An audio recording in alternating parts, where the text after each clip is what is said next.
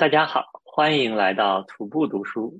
我是斯图亚特，我是布朗主任。嗯，我们这期我们是换了新的图标了啊。那这个新的图标背后有什么样的故事？还有故事？没有故事啊，就是有有一天我手欠看着那个病的那个就是 AI 就是 AI 制图，我就试了一下啊，发现一下烧了三十多个 三十多个 credit 啊，这个烧出了这个，布朗主任认为还可以接受的啊啊，那天司徒是哗哗哗一连发了十几个图啊，我当时好像是在北京跟朋友聊天然后下来一看到，哇哦！对，那病是每次现在好像病一般你注册它就会一百个快点的，你可以做一百个，好像每星期它会给你生成之类的。我就一把就用了三十多个啊，就发现就是你知道 prompt prompt 多少次啊，就不太好用，不太好用，嗯，不好用吗？我咋感觉你用挺爽？呃，这一是爽是爽，但是但你出不来东西啊，三十多次才能出这么一个台标啊。布朗主任觉得台标这个还满意吗？至少我们 show notes 后面就不用再加一个什么什么从从哪哪哪引用的了。哦，哎，这这这这个我也我也觉得这个比较好，因为它是这个 prompt 是一个是一个梵高啊，用梵高风啊。那这唯一的问题就是它只有一个人啊。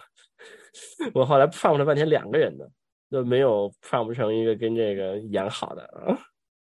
我是觉得一个人更容易让我们的听众能够代入，两个人好像就是我们在读书。啊，不错不错不错，一个人，啊，一个人，嗯，点的是个梵高风，梵高风图标啊，嗯，好，嗯，这这是我们新图标的故事。哎，对，现在我们是这个说回正题啊，今天是轮到了布朗主任，前面我连续了两次啊，是因为我正好读完了那本书啊，这次是不是要连续两次布朗主任？好，那我我加油，我有一本书还没看完，但我今天要讲一本。我刚刚在路上看完，还是一本新书。什么什么叫路上？就是最近去了一趟北京。嗯嗯，就是就是是在北京都算在路上吗？还是就是去火车路上能算在路上？那种这种在在主要是在飞机和地铁上看的，因为我对这个在带了一个 Kindle，然后是一个电子书。哎呀。嗯哎，其实我过去啊特别喜欢坐飞机。坐飞机的时候，你在飞机上可以看书。那时候飞机上的这个移动互联网比较慢，比较贵，嗯，不舍得买。那时候基本上就在上面看书，觉得非常的好，没有什么人打扰，也没有什么什么分散注意力的事儿啊，就可以看书。但是现在。飞机上又有有一些有的没的了，是吧？有的地方无线互联网就便宜了，有的像 JetBlue 不要钱啊，是吧？之类的啊。对，另外现在也不怎么也不怎么出差了，不怎么飞飞机了啊。出差个人旅游就是要带娃，这就没得看啊。嗯，好像跟国内的体验还不太一样，我不知道是不是国内一般比较长的就是三个小时啊。哦，对哈，啊，不三个小时也能看两个小时啊，也不短啊啊。三个小时主要是它的那种，好像 WiFi 也没有那么那么普及吧，好像只有比较大的飞机才能。我大概感觉是这样。我回程飞机上用了一下 WiFi，嗯，怎么样？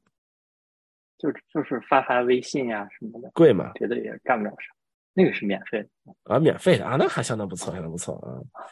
那确实是，就是原来飞机上是一片净土，对我来说是因为一个完完全全没有没有注意注意力非常集。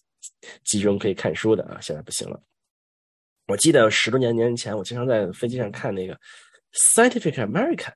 为什么在飞机上看《Scientific American》？我也不记得了。但是我经常在飞机上看《Scientific American》，可能长度比较合适啊。要看个书，经常是也是比较那什么。杂志呢，可能正好是长度比较合适啊。飞机上看上几篇，觉得非常的这个有满足感，嗯。好吧，扯远了啊！这次我们布朗主任在路上啊，在飞机上和地铁上看的这本书叫什么呢？这个叫《The Golden Ticket: A Life in College Admissions》。Golden Ticket: A Life 就是金色的票。对，金色的票。Alive 什么意思？就是活着。Alive 啊，我发音不好，就啊，一个生命在。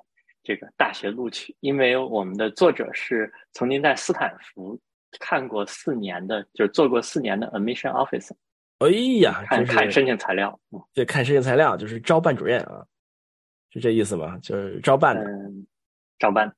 哦，厉害了！我记得我记得好像已经有人引用过一个一个哈佛的什么人说说哈佛最重要的部分就是招生办啊。啊，所以就说这些这些，就中国也是这样嘛，就是呃，教育这些东西有多重要，大家不知道，就是对人才的培养，这些这些大学有多大的差距不知道，但是对于这个学生的这个毕业生，他最重要的呃雇主啊或者什么呀，对对，为什么看重这个学校的毕业生？最看重的是你的招办啊，你的招生的生源来源是最重要的啊。所以说，对这些名校来说，这招生部门是非常非常重要的。你要只要把你的你的这个入口啊，你招到最好的学生的这个这个名声保住，那你就算什么也不教啊，这个也是非常的这个这毕业生也是非常的热门的啊。这仅代表司徒的个人观点。我认为教什么还是挺重要的。啊，是吗？真的吗？哎，这很多人都是很多人都是这个观点啊。前两年有一有有年某每个杂某个哪个杂志，好像是 HBR 还是哪个杂杂志做过一个这个这个研究啊，就是说哈佛的 MBA，哈佛 MBA 很有名嘛，顶级 MBA 之一嘛，研究他们那个薪水，就是他们那些毕业生的这个工资，就是他对比了那些就那个录，就是那些有有能力被录取的人和那些去的人。说他们那些人其实就是有没有被录取，他们对于他们的那个有没有去上啊，对于他们的这些薪水的影响其实是是是没有什么影响的啊。就这些人要要不去上的话，他也也可以混得很成功。上了之后，这是 差不多啊啊，这个扯扯得有点远了啊。好，那你这个就符合属于说，就如果我的假设是教什么很重要，但教的教什么主要是就是。教坏很容易，教好很难，所以他如果不上，他至少不会被教坏，是吧？嗨，你就是说哈佛 MBA 都被教坏了，是吧？好吧，好吧，好吧，这个就是这个扯，这个扯的有点远了啊。就是说，哎，斯坦福招办的啊，怎么着了？他的嗯，那这本书其实是一个学生家长推荐给我的，然后他就因为它是一本新书，是就是四月什么十八号、二十号出的，真的刚出的啊？哦，对。然后他的，我其实先看了书评，书评就是他就是是最大的结论，就是说这个想上，就大家都认为这个想上什么哈佛呀、斯坦福呀、什么什么耶鲁呀、普林斯顿呀，但是这个这个学生真不的是想上就能上的，就是大部分人。还是，哎，怎么说？就大部分普通人还是不要想这些了，大概是这样啊，洗洗睡吧，这意思是吧？从小就不想了啊。嗯，为什么呢？但我，但我看了这本书最后最后得到了答案，但这本书的开始跟我的感觉很不一样，因为这个作者呢，他在四年这个招办之后呢，他后来就自己做这种相当于是咨询，咨询申请的咨询，而且他的。它的费用还是挺高的，是六百美金一个小时。但我看现在它已经涨到七百了，而且啊，他已经不是自己做了，就是他跟一个机构合作，可能是现在红了，应该是也是一个非常资深的一个。我呀，我呀，那就赚大了，跟一个机构一起，每次咨询这个收七百块钱，还不是自己的，还不是他自己的时间哇，他培培养一批人，每个人一小时收七百，哇塞，这比什么都贵哇！当然，这一小时七百背后可能还是有那么两三小时甚至更多的工作呢，就是这种这种 hourly rate，因为背后都会要有前面的准备啊，后面的一些就是文书呀等等的。这个这个比比比医生这个一般的要贵是吧？可能不如做手术的这个医生的贵哦，但是已经相当于这个医生的门诊已经很少有一小时七百块了吧？啊，嗯。为什么他需要这么多钱呢？就是属于他当时去转转做招生咨询，也是因为他需要钱，然后他啊，这个这人很赚钱吗？部分的原因啊，就是做招生咨询，但是做做招办是工资是很是比较微薄的啊。招生咨询是，当然他也是慢慢做起来，他一开始也不会收那么贵。哎呀，主要这有这有这叫什么？这个利益冲突吗？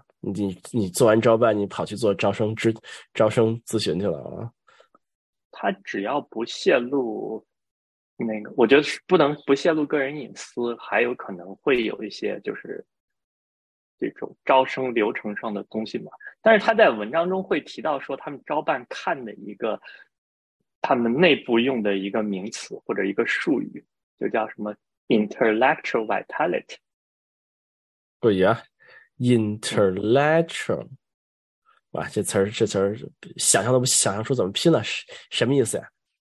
大概就是这个人的，呃，大概什么意思啊？这个我我在北京一路上都跟跟人吹这个，然后大概什么意思？就是说，我们如果把人看作是一个系统，就是这这一个人是一个系统，那系统的整体会大于部分之和。就是说，如果我看他的申请材料的话，就是从他的申请材料，我能看出来这个人。有超出他纸面上的什么各种什么成绩啊、活动呀这种客观的这种指标之外的东西，他就是认为就是是这个指标所含义，就有一点点类似于我们说的潜力或者活力的东西。哎呀，太悬了！我操，这这些学校还是不要想了。嗯，就是比如说你你哪怕考十几门 AP 都是五分，然后又是拿这奖那奖的，但是。好像除了这些奖以外，别的都看不出来是什么，那就这项值就会比较低的。我靠，这也很悬，很虚啊。嗯嗯，好吧，那嗯，那具体说说那些招办都看什么呀？嗯，这这是他这本书里面没有特别啊，没有特别讲述的。啊！但是他用整本书的故事，因为他叫《A Life in College Admissions》，其实是讲究他自己的生活故事。哦然后到书到书的最后，他就会说：“当我十八岁的时候，他当时应该是，呃，他大学好像是去的 UCLA，对他大学去 UCLA。他又说，当我十八岁，功效啊啊，我是我顶级的功效，知道自己申请不上斯坦福啊。他他上 UCLA 可能还是有一些运气的成分。”但是他说，如果我今天想要申请斯坦福，我自己有信心，我一定可以上。为什么呢？因为他是一个自闭症孩子的母亲，他有三个孩子，另外一个两个孩子也有不同的这种呃精神上的问题。然后他在这个过程中经历了很多，suffer 了很多，他有很多独特的经历。那他十八岁的时候又又不是自闭症的母亲。啊，对，所以说他说是说，如果就是他他强调的更多的是说，很多能上名校的孩子，他背后的故事都是一些很特别的，但是这些很特别的故事背后也许有很多辛酸和痛苦，他不是呃，就是不是正常的人所愿意能够接受的。我的理解大概是这样子的。哎，但那之前我我我理解上，他说他现在如果申请可以去，还是说他嗯，他如果回到十八岁，有现在他的这个申请知识，他就可以十八岁的时候申请去，是这是这个意思吗？我觉得是，呃，可能至于中间，就是如果回到十八岁，他有现在申请知识，他的文书应该能写的很漂亮，就是能能去捕捉到一些真正能打动招生官的点。但如果他有现在的这种经历，就是他现在的这种 intellectual vitality 是没有问题的啊。哦，那他十八岁是不一定有这个 intellectual vitality。嗯，对，就是他包括他写文书，他侧重的就是发掘那些孩子身上可能家长可能呃他们自己都未必能注意到的一些故事，就是把这些闪光点放大。对，哦。嗯，就是帮让他们，就是让他们意识到，也能传达出他们身上的特别之处。他好像举了一个例子，呃呃，就好像有一点点奇怪，就是他那个孩子小的时候，他就在文书上写，小的时候在那个，嗯。嗯，在在家里玩，然后看到是一个什么什么什么一个就什么一半水的气球，然后它其实是一个避孕套。我们这段后面可以剪掉，然后反正就是，它它避孕套有人是打不了的。OK，好的。但是他就是说，反正就是那个经历跟他之后有什么什么样的关系？但这种东西就是就是能够去连接他后面的一些一些一些选择、一些活动、一些探索。然后他会说，就是说我会教他。就我会教他去，嗯，去怎么样去把这个写出来，不用直接提到避孕套这个词，然后把这些东西写好。然后，但是他也会说，就有的孩子，如果你跟他来回沟通四五次，这个文书都写不出什么亮点的话，That's it，就是他不会去替他们去编造各种各样的东西，他就是这是他的界限。如果写不出来的话，那就还是一个。一个，也许哪怕他其他方面都很优秀，但是他的那一项潜力值或者是那种特别的那种感觉是低的。怎么着？他给一个孩子的申请文书上面写，他小的时候看到一个气球一样东西，其实是个避孕套，就写到他的申请文书里了。对，对，但是他不会写避孕套会有个气球，就是你就可以想象说，呃，至少作为一个斯坦福的招生官，他的申请文书可能是一些。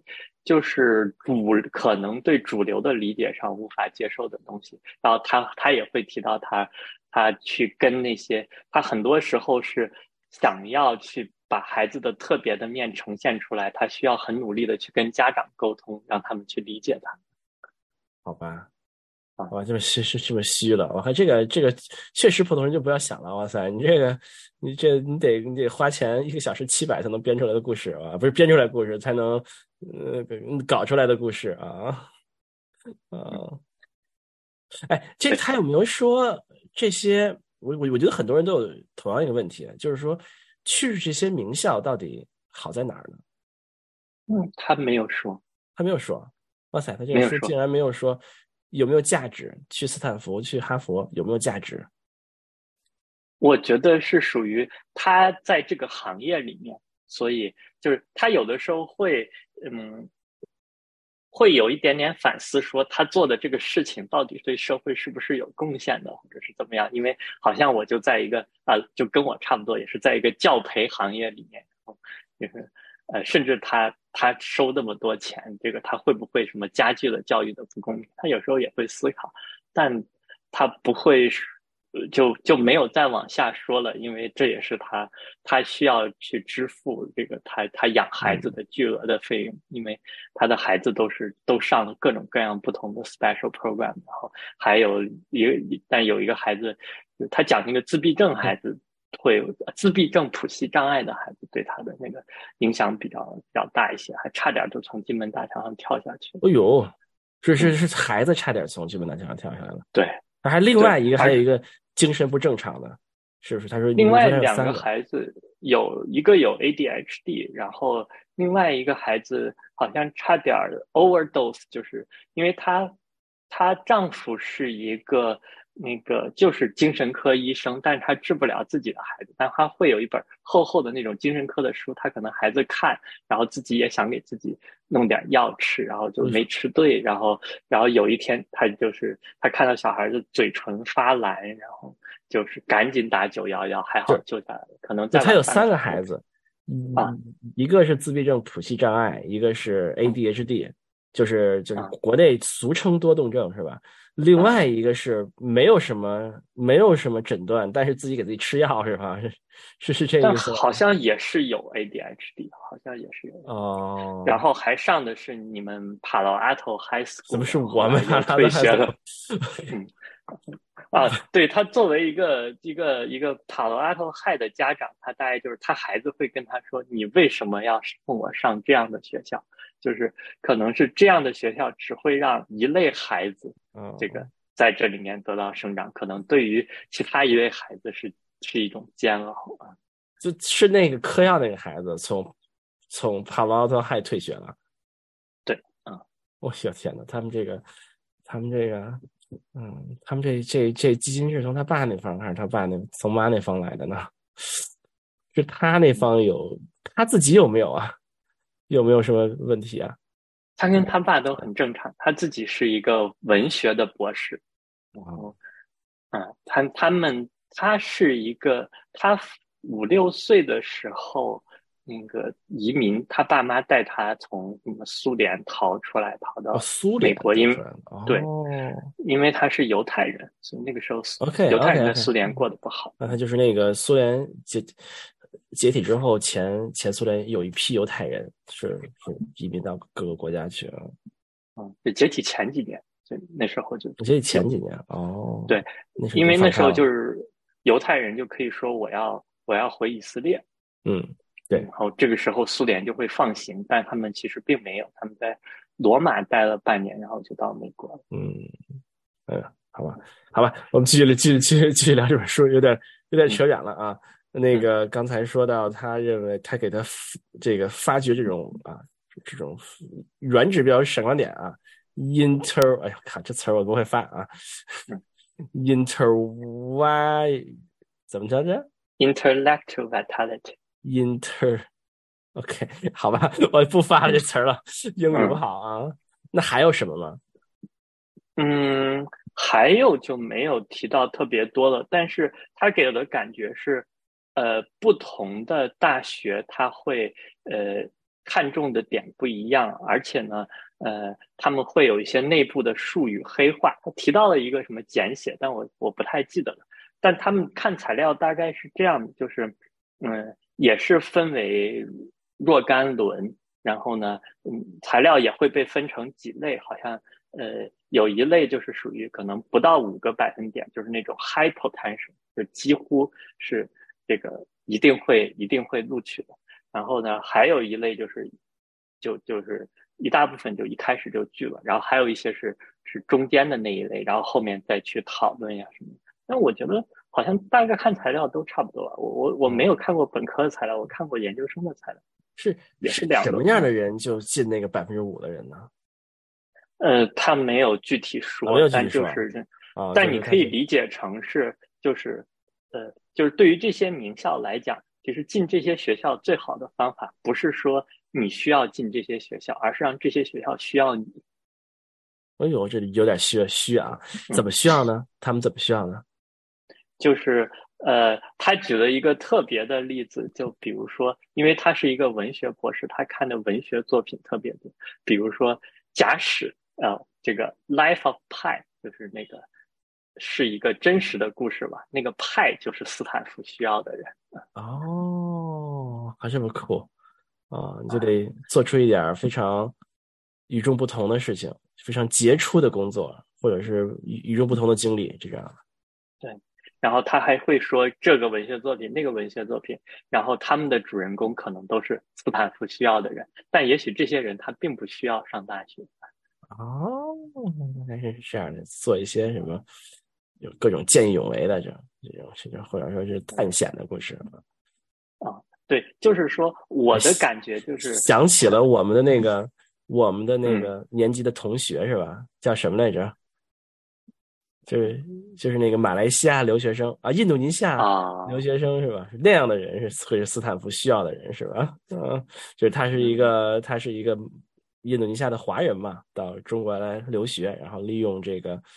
假期时候就去走访各种穆斯林国家呀，什么穿越中亚呀，穿越什么阿富汗呀，什么什么之类的，然后就开始写书，是吧？就是这样的人，是吧？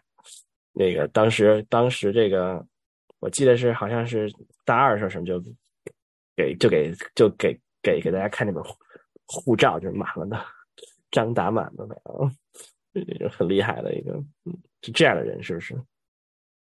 嗯。也许当时是，现在不一定是，因为现在也许很多人知道说，哦，这样就可以进斯坦福，那我也都这么这么干。然后一旦这个东西可复制了，就是它它成为一个公式了，这就不就无效。你得是第一个吃螃蟹的人啊，那这个啊，对，或者就是你真的能做到特别的突出，就比如说大家都知道靠竞赛可以进名校。那你拿国际金牌，那你就可以进斯坦福哦，这样啊，所以你需要，也许现在也不能啊，不知道。你就是是需要做出一种，就是就是就是斯坦福认为说出来，我们收了这么一个学生是非常的，是是提高名声的。我们需要他啊，我们需要他。嗯，就是就比如说，就是清华收蒋方舟这种，是吧？清华收朱晨啊啊啊！我觉得后一个例子更合适啊，是这种意思啊。嗯，需要这样的人才啊。嗯，这就让我 蒋方舟，你你看不起蒋方舟吗？不是，这我我那我前一个例子我不了解，不了解。嗯，好吧，嗯嗯嗯嗯，对我刚才想说说，这让我想到，呃，其实 MIT 有一个 MIT 招办是有一个网站的，然后这个网站其实被他们办成了一个博客网站，有很多人在那里面写博客，包包括他们的招生官啊啊，是吗？都都都写什么呀？呃，就啥都写，然后我还我还 follow 里面的一个博主，就是每次都看看他怎么选，当时是怎么选学校的，后来是怎么选择大一夏季要不要出去实习，后来又是怎么选工作的，我觉得写特别好。哦，这样，跟这书没有什么关系是吧？不讲他们，跟书不讲他们，跟书没有什么关系。但是有一个点就是，他也会讲他们招生的一些逻辑，当然讲的都是比较虚的，就是。他会讲说，呃，就，但他跟这本书里面讲的是一致的，就是有很多的运气的成分在，就是你是没有办法去预测的。就是比如说 MIT 他们招生的话，他们不是说我就是一个一个选选最优秀的人，他大概是说我要优化的不是说我把最优秀的人选到一起，而是说我要选一群什么样的人。那么他可能有一个就是。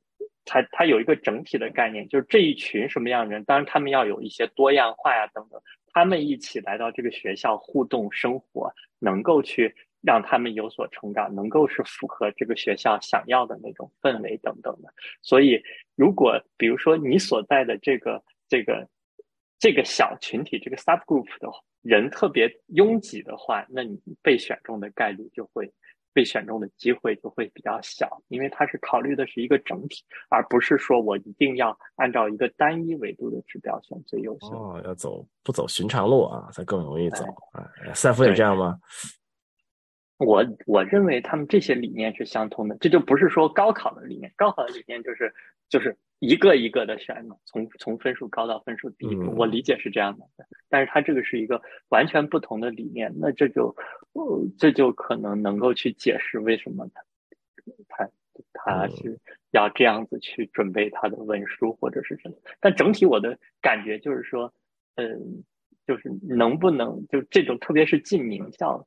是不可预测的，因为进名校，它不是说我们去标化考试，标化考试有一个大纲，对吧？其实你是在跟这个大纲 play 一个 game，就是你只要达到大纲的要求，然后你的分数就会比较高。但是这种进名校是加起来就这么这么一点点位置，就就就一年就能招这么两千个人，我我们几大名校一年就这么招一万个人，所以你最后就是。能够决定你能不能进的是这个，是这些招生官们，就是你，你是在跟人去交互或者交流，或者是，或者是比赛，或者是怎么样，就不仅仅是跟你的人竞争，你也是在跟招生官进行一种一种一种交流合作，或者有些人也会认为是博弈，那这就没有公式了。这就像，这就像说你你不是赛跑，而你是可能是一个体操表演。嗯，啊，这这有点太虚了啊！这回到最开始我好奇的问题，很多很多人都好奇这个问题嘛，就是说，你既然你名校招生是一个这么这么这么虚的一件事儿，那上名校的意义在哪儿呢？就是它并不是。你可以说最优秀的一批人去，你比比如说，你像中国的招生指标，现在可能不一样，对各种各样的是那什么，就是很多年前，大部分人都是通过高考，是吧？是一个相对来讲的一个硬指标，对吧？然后大家会认为你在某一个赛道上呢跑得比较快，啊，那你在你在美国名校这种招生系统，你都说不清楚它是怎么回事儿，是吧？那那它的意义在哪儿呢？就是你上这样的学校的意义在哪儿呢？就是这有点搞不清楚，当然这本书肯定你说没有回答呀。就是你有你有没有感觉他们他们名校是是出于一个什么样的理念来来选择这批人？就是他他基于一个什么样的目的？嗯啊，这就让我想到了，就是这本书的一个特别之处。我们结合这本书来说，就是它的每一章的那个标题都是这些。名校的那种申请文书上的一个 prompt，就是文书上提出的一个一个问题，然后你会看到不同的学校他们提出的问题还是很不一样的。我，给你举个举个例子，我还摘抄了一部分这样这样的这样的问题，就比如说这个你们 MIT 就会问一个，就变成我了，那是描述你从哪样的世界来，比如说你的家庭、你的俱乐部、你的学校、你的社区、你的城市、你的小镇，然后这样的世界如何这个塑造了你的梦想与那种呃你所你所要期待要去做的事情啊，这是比如说 MIT 的一个问题。这是什么意思？然后就想说明什么呢？就是说说明你你要想了解你的环境，你生长的环境，你成长的环境。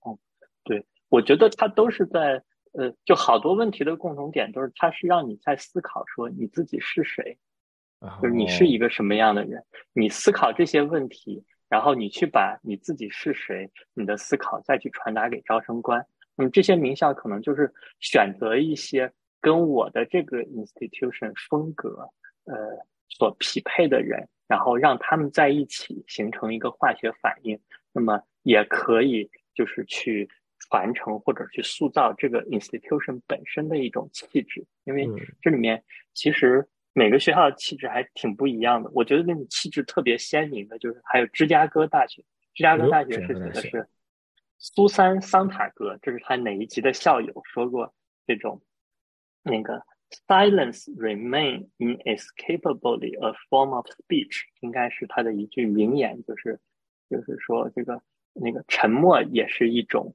呃表一沉默也是一种语言，或者是怎么样。然后就是说你能不能写一个呃写一个情况或者写一件事情，然后你保持了沉默，并且来解释这个你的沉默表达了你想要表达的什么，或者是你没有期望你当时想表达的什么。哎呦，反正 真的啊，够深啊，这是非常有风格。然后还芝加哥大学还有一个就叫 solve x，就这三个字，你自己想办法写吧。哦 solve s o l v e 就是就是解啊，反正哦就解自己去悟吧。啊，哇，这么深！哎，说起啊。芝加哥大学，我对芝加哥大学一直都有一个什么印象，就是你还你还记得不记得我们那年级有一个有有有有位同学每年都会申请美国的本科，啊，记得。对对对，那位同学后来后来后来去了这个呃达特茅斯是吧？哎，是个是个藤校啊，读本科嗯，这个大学上完了四年啊，在中国的名校上了四四年，然后然后然后去达特茅斯上本科了啊。呃这位同学，这位同学当年非常的尤其推崇芝加哥大学啊，认为芝加哥大学是吗？哎，好像是吧？啊嗯啊哦，不是，我记错了啊，是反正是这芝加哥大学是一个认为非常非常推崇本科教育非常推崇的一个一个学校啊。芝加哥大学，芝加哥大大大大学当年好好像是啊，好像历历史上来说是一个非常重要的本科教育非常重要的一个学校啊，嗯，就这么一个地方。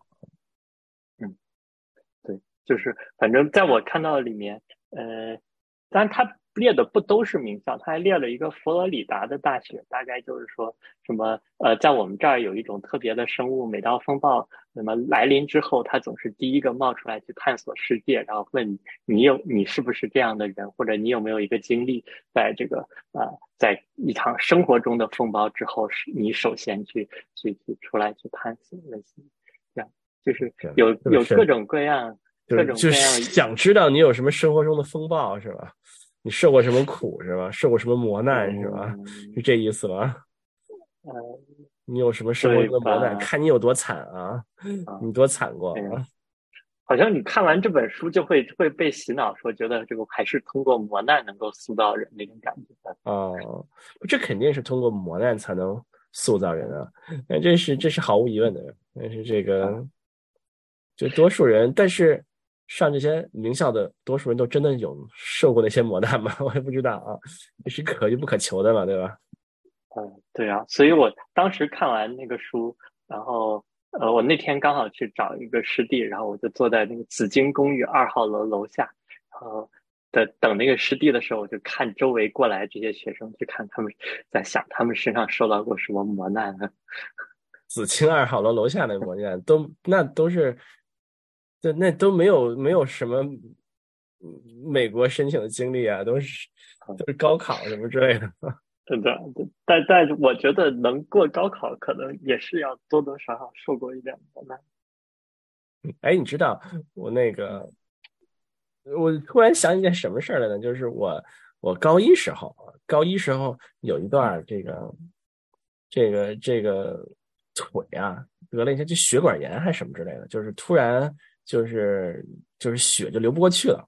然后上课就是上课就是这个呃上上体育课这一一一一一一一一边讲的就是全白的，另外讲就是就是有肉色的，不知道为什么啊，现在不知道为什么，可能是血管炎是有有有有半年左右，就是在去了不同的医院去看到底是到底是什么病啊，反正就是这么一个人，曾经怀疑什么脉管炎什么之类的，哎呀，啊这个嗯犯的不是这个，换这个我当年也没有觉得特别什么。啊，那人心也比较担心了，但是没有特别什么。后来就是就是被去什么中医院呀，还是什么开了一堆中药什么之类的。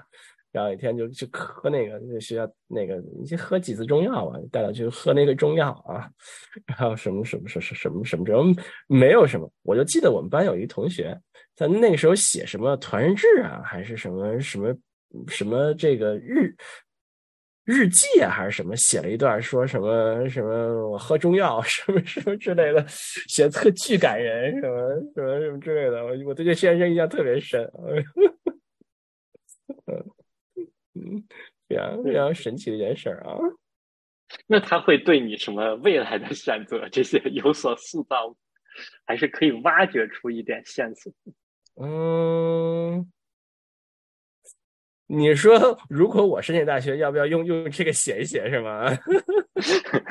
呃，没有，我我可能比较惨，我可能比较惨啊。那有的时候，那个我我印象中，我最我我最大印象中就是有的时候坐公交车，有的时候坐那个出租车，就是那个那个别人在学校上学，我就跟着我妈去看病。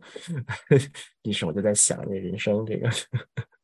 我人未来人生会是什么样的？我的腿会不会就断了？会不会就截肢了什么这样？然后我就想不出来。然后我就想，作为一个乐观的人，觉得这件事情不会发生，就没有什么事儿啊。那后来好像也没有什么事儿。后来就是就是带闪时，你就去看那个拍那个片子，你发现突然它就断了，就有一段就断了。但是小孩嘛，就是就会带上它边上的一些。血管就会变粗，变变粗，变粗，慢慢慢慢慢慢，那个血就会流过去，啊，然后后来就就带闪时候就没事了嘛。就是虽然那个那个静脉、动脉、动脉还是断的，就是还是堵住的，但是这你会看到周围那个已经小的血管已经变得很粗，就能整个把你需要的血液、血血液都给都给流流过去，后来就没什么事儿。啊，就没没事儿一样。你要做手术吗？还是没有做手术？没有做任何手手术啊！我还去，我还去，大概在大一的结束的时候做过一次造影，就想想想想知道什么嘛？一般来说就是做那个 B 超什么的，那个做一个做了一个造影，那个打打一些那些什么荧光粉啊什么的，做一做一个造影。印象中的是当时是在造影是需要住院几几几几天，大概住院三天左右是吧？边上住了两个。得癌症、脑疼什么之类的。那时候他们在在城里，在城里住院，在那个某某个医院。然后正好那几天是法轮功闹事儿那几天，外面出去就看一堆法法轮功在那边，全是人，全是人。然后 回了家就听到那个什么深入洁癖，电视里全都是深入洁癖法轮功歪理邪说啊！我最我对人生最大印象啊，我感觉你这个至少是可以可以写到那个那个 S 里。哎，但如果回到假使回到假使你到高三，你要去申请美国的大学，你会就是愿意去去做这样，就愿意去把这个事情讲出来，或者说你的父母会愿意让你把它写在你的申请里？我不知道呀，但是你你你如果这样问我，我我我会觉得这种事儿挺无聊的，对不对？就是呃，受嘛。编故事瘦嘛，好像挺无聊的一件事，对吧？我肯肯定肯定是本能的抵触，对吧？就觉得这事儿好像是，就是就是挺挺无厘头的，挺就是有点，有点这件事真的是可以定义你吗？就是说，至至少这件事可能不能定义我，是吧？可能另外一个人，可能这件事情对他的人生可能有很大的影响，就是他突然他的人人生观就变了，他可能他很很自然而然的认为写到申请材料里这是很正常的，因为这是这是对你人生一个非常重要的一个一个转折点。那对于我来说不是，我就不觉得你你要愣凑，你会觉得这件事事情是一个凑，这个就怎么怎么说呢？是一个迎合这么一个招生的一个一个一个秀是吧？你会觉得好像挺无聊的啊。当然，我觉得人逼到那个份儿上，那个申请大学是很重要的。你可能到时候可能就能写什么写什么了吧？脸皮不值钱吧？我不知道啊，我也没有放到那个位置上过。嗯，那你如果按照这本书的观点，就是属于，如果你真的说这种事情能给你带来很大的改变，也许就是你在斯坦福这样的名校里。也许你可以在这些名校里过得更好，但如果你是秀进去的，你可能也是不一定这是一个适合你的地方。我觉得他的整体的观点就是说，名校只是适合一类人的啊。如果其他人就算是挤进去了，就你也不会不会开心，或者也不会从中能获得什么，除了可能文凭以外，但可能付出的代价还很大。你说你。说起这个，我我有一个亲戚，那亲戚还是九那还是九十九年代中学，九十年代初考大学，那个时候还是没有网招，还还还有还有很多这种递条的这种事儿。那时候那个我那个亲戚是，就是说他他是高考，就是他是考过一次高考，然后因为各种原因吧，就退学了，大概上了两三年，退退学了，那个又高考啊。那现在这个事情应该没有什么特别大的问题吧？因为都是网招，都是按按按分排的嘛。那个时候你会觉得，那个时候有那些拿拿了材料，很多这种复读的就会被拒掉啊。那时候就会被被被被拒掉，就认为你这是有问题的、有问题的这种材料。然后那时候就去找找关系，就找关系，找那个大学的关系，说那个不要把这个材料拒掉嘛，对吧？然后他们找到关系的时候，还有有个说辞嘛。我就找到关人说说辞说，哎呀，他他爸他妈这个离婚了，离婚之后，这个这个小孩受了影响，所以这个是吧？这个没有好好学，就就退就退学了啊。哎，其实呢，他爸他妈已经在很多年前就已经离婚了啊。我那个亲戚很多年前就已经离婚了啊。那样就会说这个，然后然后你就会想，就是很多时候这种故事就非常非常非常虚的一个 一件事儿，就是为了拿来秀，你会觉得，然后。很奇怪，突然联想到这种事儿，然后那个说完之后，那个他那个当年离婚的这个母亲非常的不爽，觉得拿我这个事儿，拿我非常这个是吧，这样的经历还当成这个伤疤抠下来给这个小孩高考做这个 做说辞啊，有这么一种感觉是吗？嗯嗯，扯这么远，变成我说了啊。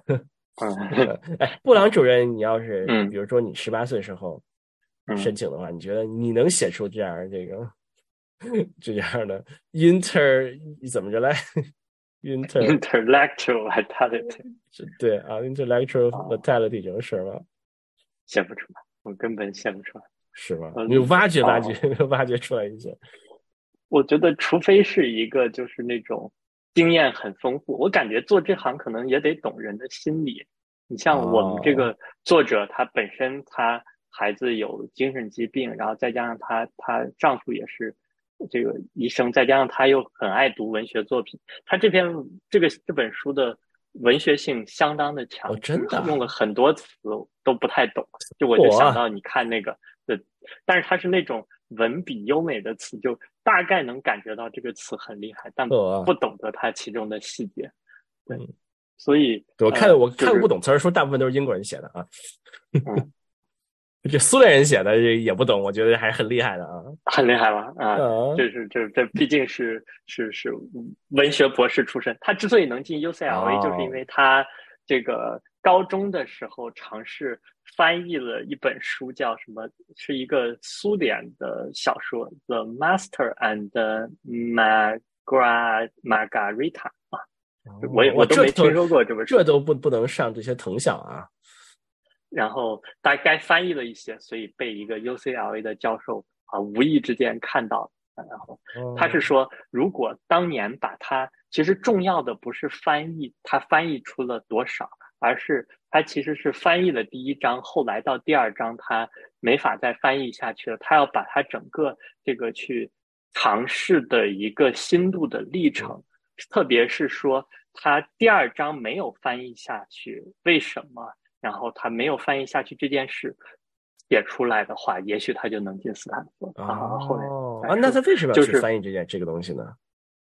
嗯，就是就是那种。不是说为了某一个目的的，就是喜欢。我记得有一个有一个学校的那个 essay 里面也会讲，就是你你你有做什么事情，就是你就是就是喜欢而去做的，不是什么目的。他也也有这种，但我觉得就是这种不好描述的事情，或许能打动你。嗯，我觉得这是还挺厉害的，就是说他不走寻常路。因为多数人，你看，你一个高中生去寻求一个翻译的机会，这件事情。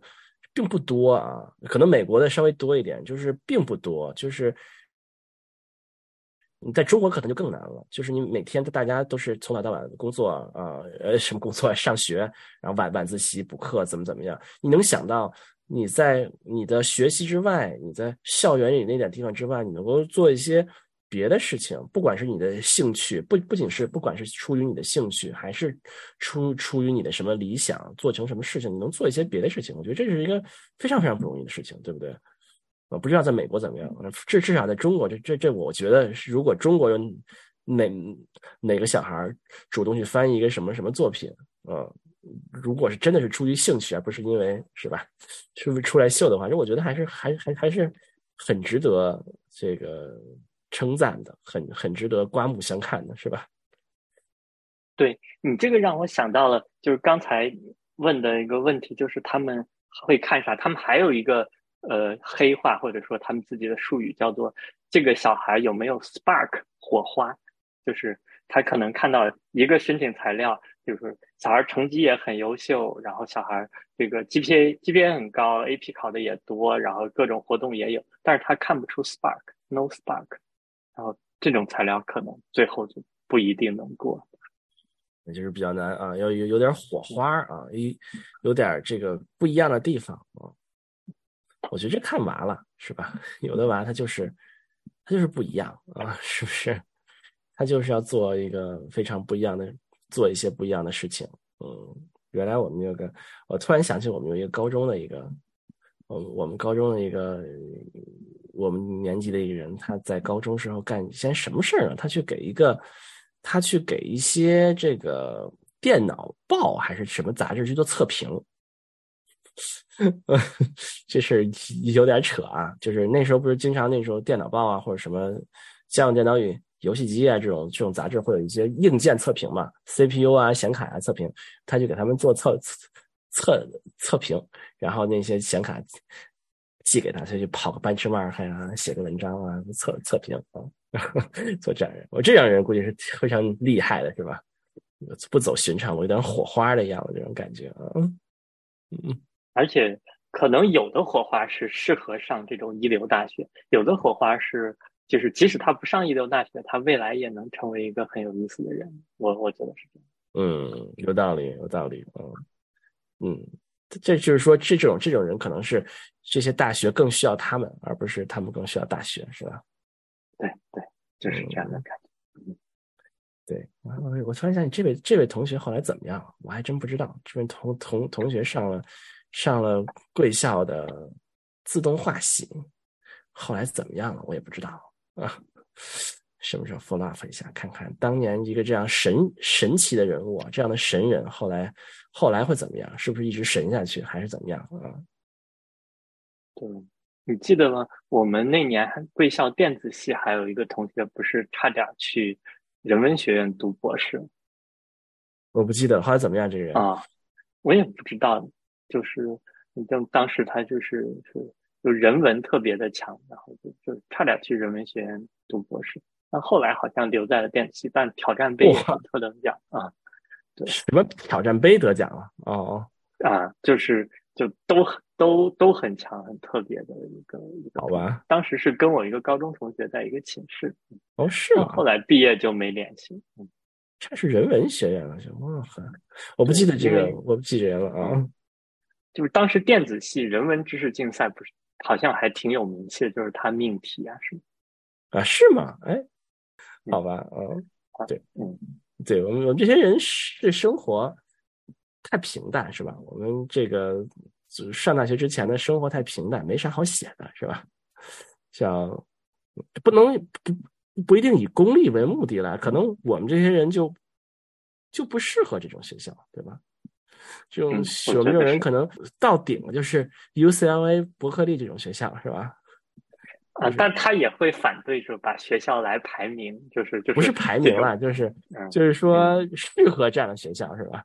啊啊嗯，好吧，嗯。可能更更多的可能就是更有可能就去去州立这种 学校是吧？实在是太过一般啊！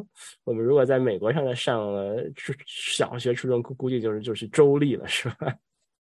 哦，突然想起来，我们那位同同学最推崇本科大学不是不是芝芝加哥大学啊，推崇芝加哥大学是那个叫汤姆的英语老师啊，推崇。那个我们那个那位同学推推崇的学校叫 UVA 啊，University of Virginia，那个公校啊，对对对对，就是那个杰佛斯杰佛森还是杰佛逊啊建的那个大学，嗯，就是就是你去看那个美国那个就美国总统前总就是美国开国元勋前总统杰佛逊，他那个就是他那个纪念碑纪纪念堂上面写的三件事儿是什么？哎，哪三哪哪三件事来着？呃，起草了美国宪法，呃，还有另外一个什么事儿？第三个就是建了 University of Virginia。建立的弗吉尼亚大学，嗯，就我们那个同学就非常的推崇这个公校。他说这个这个功效里面，这个这个大学是是一个就按照那种精英教学方法。这种同学这么一个观点嘛，是那种小班教小班教学呀，那个招生招生人数比较少啊，这样这样，他比较推崇这样的教学方式啊。我觉得有点有违背现代的教学理念，现代大学的理念啊，嗯。所以好像每个人都有他，他就有的时候会有一些特别的点，其实这样还挺好的。那他后来申请了吗？他就是也不知道。他都申了呀，他是 SAT 版满分啊，SAT 满分啊，就他申了申了一堆学校啊，最后去了，好像就是藤校里面就去了达特茅斯啊。他他的观点就是说，他就是要去藤校，藤校的尾巴也比什么 MIT 强。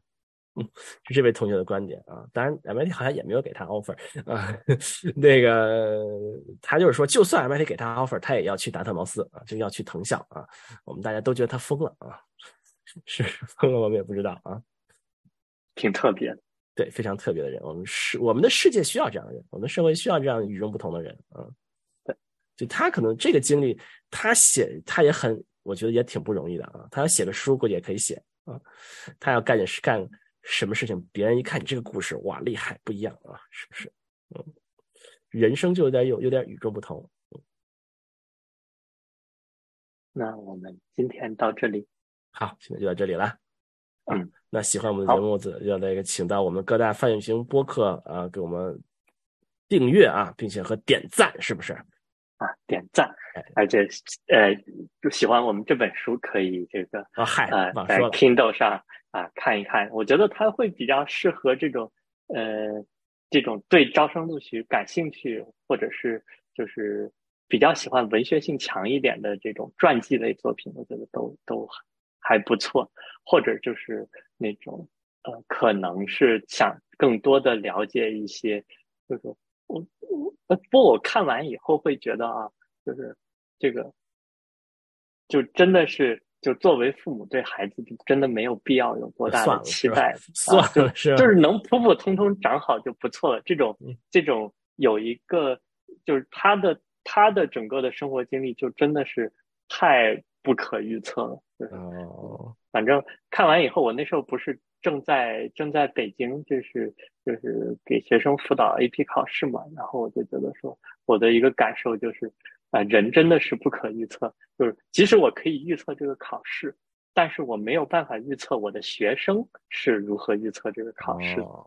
啊，嗯，对我，我现我我我现在已经这个对对我家娃的期望值已经放得很低了，认为能够能能够上加州大学就已经是最高最高目标了，这个估计是上不了了。